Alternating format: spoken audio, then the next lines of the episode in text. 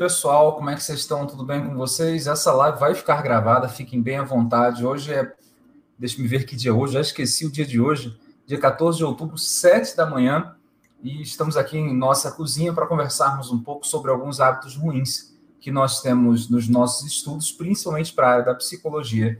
E essa nossa fala, ela é inspirada numa conversa que eu tive com uma aluna, uma aluna reclamando da vida, dizendo por que, que eu tenho que estudar avaliação psicológica se nós temos várias definições de avaliação psicológica. Nós temos as definições de Ocampo, de Arzeno, e aliás, a Arzeno vai trabalhar com duas ou três classificações diferentes sobre avaliação psicológica, e você acaba ficando um pouco doido com isso, e ela reclamando da vida, como que eu sei na hora da prova se está cobrando Ocampo, Arzeno, se está cobrando Cunha, se está cobrando, enfim, N outros autores. E ela foi além além de reclamar da possibilidade de nós termos diferentes classificações para o mesmo fenômeno, claro, ela nunca estudou psicologia organizacional conosco, porque aí, por exemplo, nas teorias de liderança nós temos zilhões de outras classificações, ela ainda cometeu o erro maior de dizer eu ainda acho que a área da psicologia para concurso é mais fácil do que a área do direito.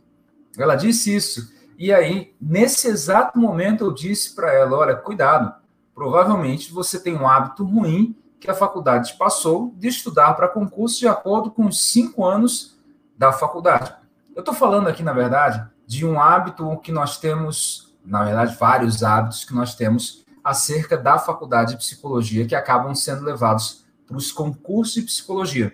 Então, na faculdade de psicologia, nós estudamos não para as posições variantes, como nós encontramos na área da psicologia. E na área do direito, isso é muito pior. Então não adianta nós fazermos essa comparação. Tá ruim para a gente, para eles é pior ainda. Na área da psicologia, quando nós estudamos lá na faculdade, nós estudamos para a visão do professor. Mas, Alisson, no concurso nós estudamos para a visão da banca. Pois é, mas não necessariamente nós ficamos com uma banca até o final da nossa vida de concurseiro, que pode durar cinco concursos, dez concursos, não sei. Na verdade, na faculdade, quando nós estudamos para a posição de um professor, nós fazemos a nossa redação para ele. Então, nós pensamos nesse professor, na forma como ele vai interpretar, como ele vai julgar, como ele vai analisar cada tipo de questão. E, além disso, na parte objetiva, nós já imaginamos se há algum tipo de pegadinha do professor, ok? Esse é um grande problema, porque quando nós estamos estudando, por exemplo, para um professor chamado CESP no campo dos concursos, nós às vezes não consideramos evoluções de banca. Na faculdade, o contato que a gente tem com o professor dura mais ou menos um semestre, quatro meses, por exemplo. Semestre, estou falando de quatro meses letivos, aí, correspondente a um semestre letivo, ok? E no campo dos concursos, às vezes o nosso contato com uma banca é de um ano, dois anos, três anos, a média aí de tempo para uma pessoa passar quatro anos, dependendo muito do caso, às vezes até um pouco mais. E não tem problema nenhum. A narrativa de vida é de cada um. Não é possível fazer essa comparação assim de forma tão objetiva. Na faculdade, então, nós temos pouco contato com o professor, então é uma coisa muito rápida, pontual, se comparado com o campo dos concursos. E no campo dos concursos, quando você já está lá pelo seu terceiro, quarto, quinto concurso, você não só passou mais tempo estudando para concurso do que apenas um semestre, como também você teve contato com mais de uma banca e às vezes você pega bancas totalmente díspares. Bom dia para vocês que estão chegando agora. Você pega bancas como, por exemplo, a banca impar, ou banca bonita, fofinha e maravilhosa. Ou você pega bancas como uma FCC, uma banca CESP, ou Fundação Getúlio Vargas, que, que já falou que vai fazer o edital do Tribunal de Contas do Estado do Amazonas e aparentemente há um problema lá com uma vaga da área da psicologia. Nós estamos averiguando isso para passarmos para vocês em primeira mão essa vaga do concurso do Tribunal de Contas do Estado do Amazonas, ok? Ficamos sabendo ontem, então conto com o grupo do WhatsApp do Amazonas, nossos colegas, trabalho de equipe total. Voltando para cá, é importante que vocês assimilem essa informação. Quando vocês estão estudando para concurso, vocês têm diferentes posições, às vezes dentro de uma mesma banca. E quando vocês estão em bancas diferentes, essa preocupação é maior ainda. Então, em muitas situações, um grande abraço para nosso queridíssimo aluno Antônio Erinaldo. Um grande abraço para você, meu querido. Deus te abençoe.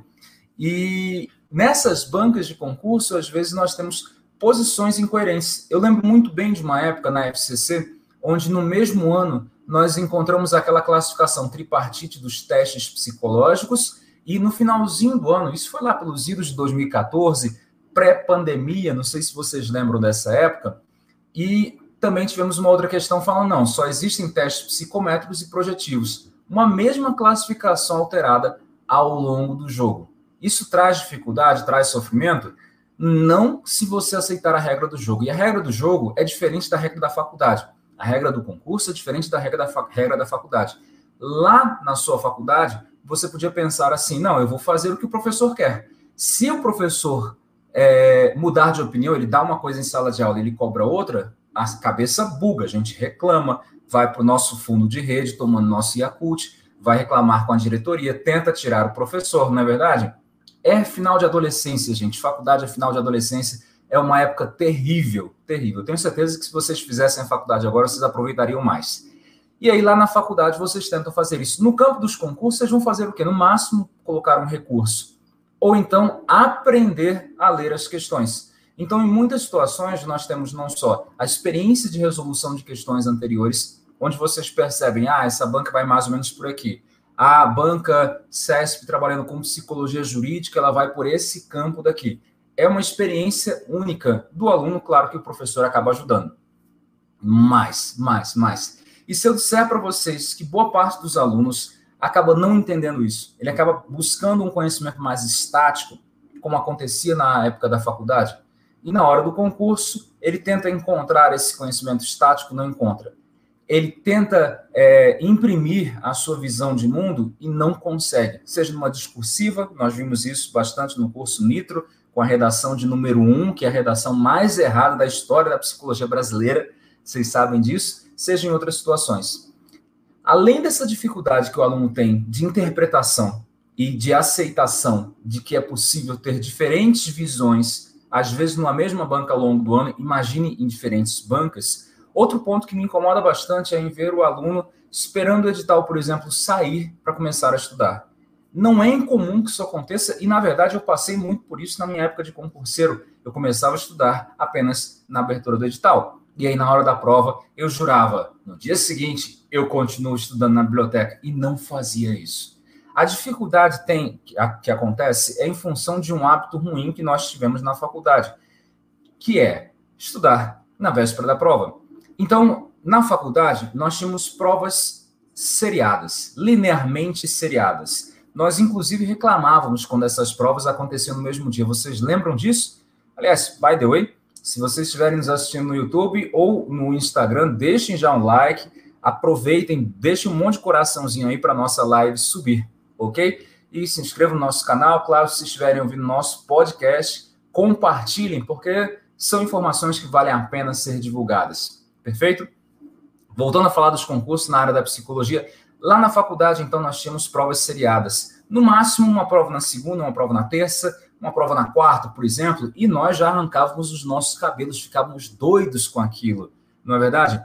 Hoje em dia, não. Às vezes, nós temos uma prova num dia só, com diferentes matérias e às vezes matérias que nós não dominamos, aquelas matérias que nós acreditamos, não, peraí, vamos ver se dá certo nós passarmos sem ter estudado, por exemplo, português, o que é um grande erro dos concurseiros na área da psicologia, ir para a prova sem ter estudado português. Ah, vou estudar psicologia porque eu gosto. Pois é, e a faculdade não te ensinou isso. A faculdade diz: se você tem uma prova na segunda, você vai estudar para essa prova da segunda, nem que seja de véspera. Na terça e na quarta também. Então, nós tínhamos aquele milagre do JK, de fazer 50 dias em 5. No campo dos concursos, isso não existe. Fazer 50 dias em 5, estudar o que você deveria ter estudado durante 50 dias em 5, é uma coisa absolutamente impossível, impensável e bastante irracional. Na faculdade, nós temos essa, esse hábito ruim. É possível passar na, na, na faculdade, é possível vencer os semestres estudando de véspera. Então não era incomum. É bem provável que você já tenha feito isso. Eu já fiz isso. Prova na segunda-feira. Domingo à noite, eu estava estudando. Eu começava a estudar domingo à noite. Pegava o material, geralmente da pessoa mais inteligente da nossa sala, pegava, tirava a cópia e a prova era exatamente aquilo. Sabe, quando você está, por exemplo, sei lá, num reality show americano que dão para você um livro, um, um, um compêndio de informações ali onde você estuda aquilo e a partir daquilo saem as perguntas? Pois é, isso acontecia durante a faculdade. Então, durante a minha faculdade, nós tínhamos sempre uma pessoa, uma colega nossa, extremamente inteligente, extremamente caprichosa. Tirávamos cópia do caderno dela, estudávamos aquilo. Digam se vocês não se identificam com isso. Às vezes vocês eram essa pessoa. E aí líamos aquilo e parecia que a professora também tinha lido aquele material, aquela informação e levava para a prova. Era praticamente copiado e colado. Impecável, impecável. E no campo dos concursos isso acontece? Primeiro, estudar de véspera não é uma coisa muito saudável. Vocês vão perder os cabelos e as chances são minimizadas. A chance de uma aprovação estudando na véspera, principalmente após a abertura do edital, é menor do que se você estiver estudando com antecedência. Ok? A Thay Figueiredo fala: eu sempre estudava antes para as provas, porque eu trabalhava demais. Se deixasse para estudar um dia antes, eu não conseguia.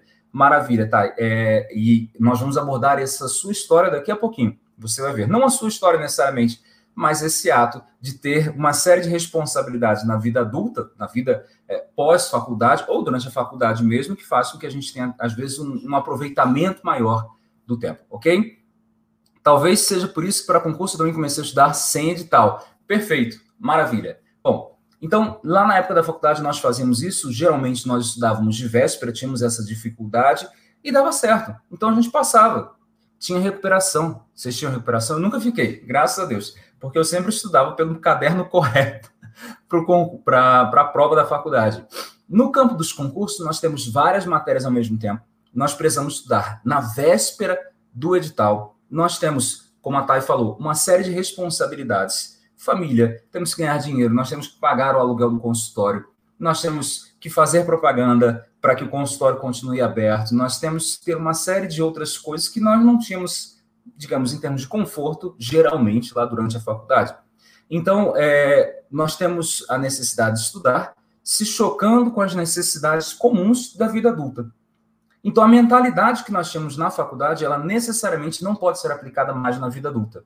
A dificuldade que acontece, então, nessa transição é daquele adulto jovem da faculdade para aquele adulto adulto lá com seus 25, 40 anos de idade, mais ou menos, 50 anos de idade, que eu diria que ainda é adulto, adulto, ok? Dele conseguir conciliar, então, isso em termos de prioridade. Porque, veja bem, a forma de você priorizar os estudos durante a faculdade é uma forma um pouco diferente que você tem de priorizar os estudos durante o concurso. Por quê? Na faculdade, se você estuda de véspera, se você estuda para uma matéria só, você vai priorizar à medida que aquele deadline vai chegando. Então, lá no domingo à noite, você sabe que a prova é na segunda-feira de manhã. Você não tem outra coisa a fazer a não ser priorizar isso no domingo à noite. Se você for um, concurso, um, um, um estudante de psicologia, como eu era na minha época. Então, acabava estudando na véspera. No campo dos concursos, a situação já é um pouco diferente. Essa priorização, ela vai ter que ocorrer necessariamente três meses antes, dois meses antes, um mês antes. Só que essa pressão do tempo, ela só vai ser sentida só vai ser sentida ao longo das últimas semanas da prova. Então, é nesse momento que você começa a evidenciar que você, nossa, eu estou quebrando, eu não estou conseguindo fazer o que eu queria. Tem alguma coisa errada com o mundo. Para, para. Você passou cinco anos estudando da forma errada. E você espera que no primeiro concurso você aprenda a estudar da forma correta. Isso não vai acontecer. Erros comuns, então. Estudar de véspera, estudar para uma matéria só. Às vezes nós temos provas na área da psicologia com seis, sete matérias. Estudar de véspera, estudar uma matéria só, estudar por apenas uma fonte de consulta. Eu sei, eu trabalho com cursos de psicologia e por mais que nós temos um curso praticamente completo, eu falei praticamente. Então ele ajuda, ele corta caminho, ele leva você do ponto A até o ponto B mais rapidamente, mas eu sei que às vezes nós temos aquela questão cabulosa que saiu de um livro de 1970, né? Ou no caso da banca impar, no concurso recentemente feito, o concurso do IJF, você tem uma prova feita com um livro lá da década de 90, que você não imagina que seja cobrado na sua prova. Por quê? Porque no, na faculdade nós temos um diagrama de Venn, onde nós temos absolutamente todos os conteúdos ali bem claros. Se cair alguma coisa além daquilo, ah, o professor não deu essa matéria, porque nós temos isso, nós somos mimados durante a faculdade. O professor não falou desse posicionamento, dessa visão alternativa ou dessa outra situação. Se nós não encontramos isso na hora da prova, a primeira coisa que a gente faz é levantar a mão, buscar uma maternagem, digamos assim, de quem está coordenando o curso para tirar o professor. Né? Não, na minha época nós não tirávamos o professor, é que depois eu fui professor de faculdade e eu vi o quanto que essa pressão era forte. Se nós não agradássemos na faculdade, o aluno, o aluno ia lá e não conversava com você, ele ia direto tirar o professor. No campo dos concursos, a situação já é um pouco diferente, aliás, bastante diferente. Né? Na faculdade, se não está dentro daquele diagrama, está errado, e você tem essa segurança. Caramba, quer dizer então que para a faculdade de psicologia eu tenho a segurança de saber o que vai cair, quais são as variações possíveis, eu tenho um limite. A matéria começa aqui e termina aqui. E aí, se eu disser para você que no campo dos concursos, em todas as áreas, pelo menos nas que eu conheço, isso não acontece e não tem nada errado nisso. Imagina você estudando, por exemplo, psicopatologia. Temos DSM-5, Dalgala Rondo, CID, a CID 10, que lá em 2022 vai virar a CID 11, certo? Ela ainda não foi incorporada aqui no ordenamento psicopatológico brasileiro, mas nós temos ainda 20, 30, 40 referências possíveis. Trindade, no livro dele de Psicologia Jurídica para Operadores do Direito, traz uma própria classificação de psicopatologia, vai falar de AMOC, por exemplo. É bastante específico de algumas bancas só. E aí, eu estou dizendo para vocês que o conteúdo para concurso ele não é fechado. E aí eu tenho que trabalhar a cabeça desse meu aluno que tem uma mentalidade pós-faculdade, conhecimento fechado, pouco conteúdo, sem variação de matéria. O que, que eu estou falando de ser sem variação de matéria? Aquilo que eu falei no início da nossa live, que já está terminando daqui a pouquinho. É, eu não ter várias classificações, não faz sentido, professor. Cadê a ciência na psicologia? A gente sabe onde é está a ciência na psicologia. Está desconhecido, está num lugar ainda nebuloso. E no campo dos concursos isso ainda é pior, porque às vezes não só nós temos a referência de livros separados, opiniões de autores diferentes, como também às vezes a opinião do próprio examinador de FGV, a antiga FGV, em uma série de provas realizadas aí lá nos idos de 2014. O ano 2014 foi bastante relevante para os concursos na área da psicologia. Foi quando a banca CESP mudou a sua forma de pensar, quando a FGV entupiu o mercado, era a banca mais forte da época de concursos, quando nós tivemos, tivemos os concursos mais fortes da EBSER, por exemplo, quando a FCC deu uma guinada de qualidade absurda as provas da FCC antes eram bem medianas e se tornaram fantásticas. Então, o ano 2014 foi um ano fabuloso para os concursos na área da psicologia. A gente espera que isso volte a acontecer, talvez em 2021, com a guinada da economia e a grande competição das bancas de concurso. Enfim, voltando a falar aqui da, dessas, dessas alterações, a mentalidade do concurseiro, baseado no modelo de estudo da faculdade, é uma maturidade passiva é aquela maturidade, aquela mentalidade passiva. Então, o sujeito espera que toda a informação chegue pronta, empacotada, e aí não passa nem pela cabeça. A informação sai da videoaula, a informação sai do PDF e vai direto para a prova. Isso não é vida real. Na vida real, o aluno aprende por várias fontes, entende isso, interpreta isso, se instrumentaliza. O papel de um bom curso de psicologia para concursos é instrumentalizar o candidato, não é ser um material colorido, apesar do nosso ser bastante, e levar isso para o campo dos concursos. Na hora da prova, ele vai precisar utilizar muita interpretação de texto para saber onde é pegadinha, onde não é, o que exatamente ele quer ou não. Ele vai precisar também ter muito jogo de cintura para saber, olha, isso daqui eu não sei, mas eu vou utilizar, por exemplo, uma heurística que o professor me ensinou. Se está perguntando dessa forma, é múltipla escolha, a tendência da banca pregressa tem sido isso, isso, isso, eu vou aumentar o meu percentual de chance de acerto se eu seguir esse tipo de raciocínio. Ok? Isso tende a funcionar, obviamente. Mas a, talvez, talvez, a grande maturidade do candidato é que, que saiba que ele não pode mais ter aquela mentalidade do concurseiro, do estudante, perdão, lá da época da faculdade, no campo dos concursos, não tem a ver com só estudar antes do edital, começar a estudar, aliás, antes do edital, estudar por múltiplas fontes, mas estudar com constância. O que, que eu estou falando? Durante a faculdade, você venceu uma matéria e essa matéria não voltava mais. No campo dos concursos, não é bem assim. Enquanto você não passar na sua prova, você vai continuar estudando português. Você vai continuar estudando psicologia, psicopatologia, teorias e técnicas psicoterápicas. E esse conteúdo vai sendo constantemente reciclado. Então, você estudou, por exemplo, ética lá no seu, na, na sua faculdade. E nunca mais você fez nenhuma questão sobre ética na sua vida acadêmica. No campo dos concursos, a situação é absurdamente diferente.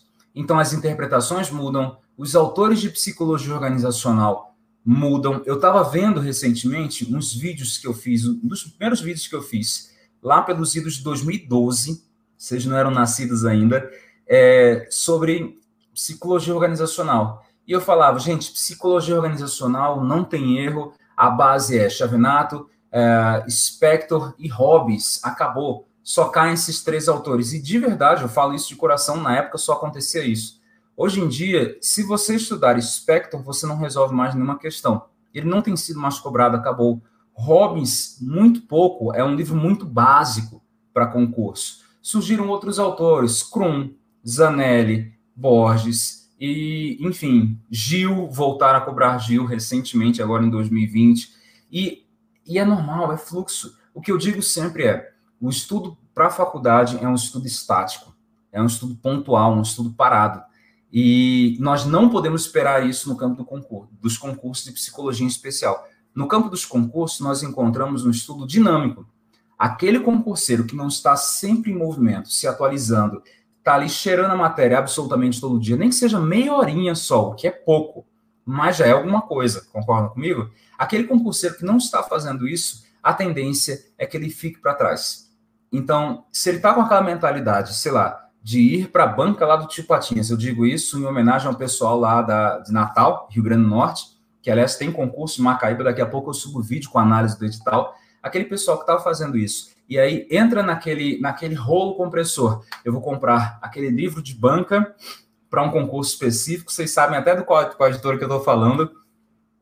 Vou é, debulhar aquilo e vou ter minha chance de passar. Aí quando você olha a edição do livro, edição de 2018, 2019, não dá, né? Passou. Muita coisa aconteceu. É como no concurso de Macaíba agora. E aí eu comentei na análise do vídeo que eu vou subir para vocês daqui a pouco. A banca com o Suplan, ela teve altos e baixos. Recentemente teve alguns, algumas baixas muito fortes e isso gerou aprendizado. Se você está estudando para a banca com o Suplan de 2017, 2018, você tem pouca chance de passar numa banca com o Suplan de 2020, 2021. Aliás, a prova vai ser no dia 31 de janeiro de 2021. E a mesma coisa vai acontecer na sua vida pessoal. Se você não está se atualizando, se você está utilizando aquelas regras que você aprendeu a utilizar quando você era adolescente, na vida adulta, você não se atualiza, você tem as mesmas respostas, e às vezes é uma coisa muito ruim, às vezes é uma coisa complicada, porque você fica limitado por não se adaptar. O estudo da faculdade faz com que nós fiquemos desadaptados, nós fiquemos ali enrijecidos e cristalizados diante de uma forma de estudo extremamente pontual, uma forma de estudo extremamente parada ali no tempo, que não necessita de uma interpretação muito forte. Gente, os, as questões das provas que nós realizávamos não eram questões interpretativas, pelo menos não na minha época, não sei. Minha época, eu falo assim, parece que eu já sou velho. Já sou, mas não tanto. Então, eram questões cara crachá. Pedia o conceito, a gente dava o conceito. Somente isso. E aí você pega uma questão de concurso hoje em dia, algumas bancas fazem isso, Banca CESP faz isso muito bem. São questões onde você dificilmente identifica a fonte, a bibliografia, mas você entende qual é o assunto. Só que até entender o assunto, você já perdeu ali um minuto. Do que, que essa questão está falando? O que, que ela está pedindo para mim? Então, isso necessita de uma grande interpretação. Aquele concurseiro que tem a mentalidade da faculdade para o concurso, ele sofre mais, ele demora mais a passar, ele apanha, ele erra mais, e às vezes é aquele concurseiro que está lá nos 60%, que quer chegar até os 70%, mas não abre mão da maneira, digamos, de adulto jovem de pensar uma prova, aceitar, por exemplo. Então, durante a faculdade, para finalizar essa série de argumentações, é, durante a faculdade, eu lembro porque eu fazia isso, eu pegava uma questão e aí eu brigava com a questão e dizia, não, mas talvez seja dessa forma, eu não concordo com o professor.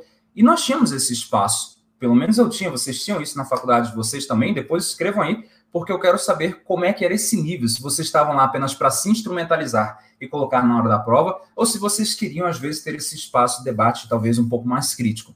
Na hora do concurso, primeiro, que se você tem uma visão um pouco mais crítica, você não passa. E aí eu dou o exemplo de um concurso que eu dei o curso online, o curso presencial, lá em Natal. É, eu não lembro qual era a banca, se a banca era, era IBFC, enfim. Não era uma banca, na época, forte. Hoje a IBFC é bastante forte. E aí eu falei para os alunos, gente, olha só, vai ter a questão discursiva, e a questão discursiva, ela vai cobrar por um espectro político X determinado. Então vocês vão seguir a linha. Então tinha aluno que levantava, mas eu não concordo. Aí eu falei, você não tem que concordar. Você não está pagando para ter um curso aqui direcionando para o concurso, onde você levante a mão para dizer se concorda ou não. Você está aqui para passar na prova. E não deu outra. A questão, eu dei a, a, a, o curso discursivas para assistente social e para psicólogo. Não deu outra. As questões que eu orientei acabaram caindo. Claro que eu chutei 10 questões. Uma delas virtualmente acabaria caindo. Por um espectro político. Claro que é uma, é uma questão muito rara. É uma situação muito rara. Você ter que colocar um aspecto crítico ali na situação. Via de regra, nos concursos já é justamente o contrário, concursos com bancas mais respeitáveis. Você não pode ter esse aspecto crítico, porque senão você às vezes sabe mais do que a banca e não passa. Você é reprovado por não ter humildade. Isso é importante. Perfeito? É, reduz a crítica na hora de estudar e na hora de responder as questões, senão você vai encontrar defeitos em questões que não existem de verdade aumente o campo de interpretação, estude antes do edital, não estude de forma picotada, não leve os estudos para o lado pessoal, tenha constância. Então é mais importante que você tenha essa constância, porque às vezes na cabeça do concurseiro é mais, é, digamos, deixa me ver como é que eu falo isso de uma forma adequada para todas as audiências. É, é mais importante que vocês tenham justamente esse compromisso com fazer as coisas do jeito certo. Ah, pô, hora do almoço aqui é aquele horário que eu combinei comigo mesmo que eu ia pagar uma conta e resolver 20 questões. É o famoso custe que custar. Porque se pensar demais, não faz. Se for parar para pensar, sei lá, nos gatilhos mentais da vida, não vai fazer. Então, na vida de adulto, nós temos que compartilhar aí, é, ao mesmo tempo, em paralelo, uma série de responsabilidades e também uma série de prioridades. Estudar para concurso é uma prioridade Bom dia para vocês. Espero que vocês tenham gostado dessa nossa primeira live, nosso primeiro café da manhã. Se vocês tiverem alguma pergunta, coloquem. Nós temos ainda dois minutinhos. Lígia fala concurso necessário estudar todos os dias, principalmente português e psicologia, com certeza, e fazer muitas questões. Lígia, eu concordo com você. Magnífico a sua colocação. Eu era que estudava um ou dois dias antes da prova. Pois é, eu também.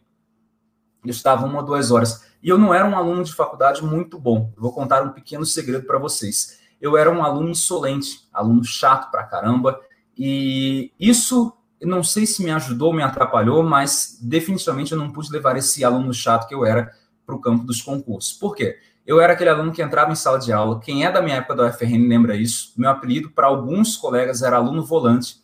Eu entrava na sala de aula, eu via o que o aluno, o professor ia ensinar, e se eu não gostasse da cara do professor, o que não era incomum, porque eu tinha um nível de crítica muito alto, eu pegava esse material todo e ia para a biblioteca estudar. Biblioteca Zila Mamed, um grande abraço para a Zila, então, para a biblioteca inteira. Eu ia para a biblioteca estudar. Então, eu pegava um monte de livro e tal, e aí estudava. Eu queria saber mais do que os professores. Então, eu tinha esse despeito com a situação. No campo dos concursos, é claro, o ideal é que a gente saiba mais do que os professores, que a gente suba nos ombros deles. Mas se a gente trata o professor como inimigo, se a gente briga com o professor, se a gente desdenha do professor, a tendência é que a gente não aproveite aquela experiência, porque nós não estamos lutando pelo espaço do professor. Nós estamos lutando pela nossa história, pelo nosso próprio espaço. Então, durante a faculdade, eu passei com um nível alto de faltas, por exemplo, notas muito altas. Eu ia para a faculdade e passava um bom tempo na biblioteca estudando, de verdade, para tentar dominar a informação. Já tinha isso desde aquela época, né? É, me arrependo de ter feito isso? Talvez não, porque de fato, em algumas situações, eu tive professores bem fracos, então eu tentava compensar de uma forma ou de outra. Heloíse pergunta: terá curso para o CRP de Minas Gerais? Sim, a professora Monique vai lançar, nós vamos lançar, acredito que hoje ainda, um curso geral para para Conselhos Regionais de Psicologia, e eu coloco no ar o curso lá de Macaíba, Conselho Regional de Psicologia, tem um curso do professor Hugo ainda para ser lançado, enfim, tem muita coisa para sair hoje, hoje é quarta-feira. Bom dia, Foi um momento ótimo. Eu sou a, e a aluna ainda, e se não prestar atenção no momento da aula, não consigo estudar momentos antes da avaliação. Pois é, Aline. Pois é. é. Precisa prestar atenção na aula, precisa. E cada um tem seu método de estudo. Não vou dizer que durante a faculdade é ruim é, fazer resumo, anotar, não. Mas no campo dos concursos, às vezes a gente precisa otimizar esse tempo. Maravilha? Galera, deu o nosso tempo, eu me despeço aqui. Vou terminar de fazer o meu café da manhã. Eu fiquei só falando com vocês, acabei não, não fazendo café da manhã. A gente volta na sexta-feira com mais um tema. Lembrando, toda segunda, quarta e sexta nós vamos estar aqui das sete até as sete e meia. Momento rapidinho só de inspiração. E eu dou uma recomendação aqui para vocês. Gostaria muito que vocês ouvissem uma música do Capital Inicial. É, a música se chama Melhor do que Ontem. Então, abram aí o YouTube de vocês e coloquem a música Melhor do que Ontem. Vale a pena, não posso colocar aqui por conta dos direitos autorais. Maravilha? É a música para encerrar o nosso dia. Tchau.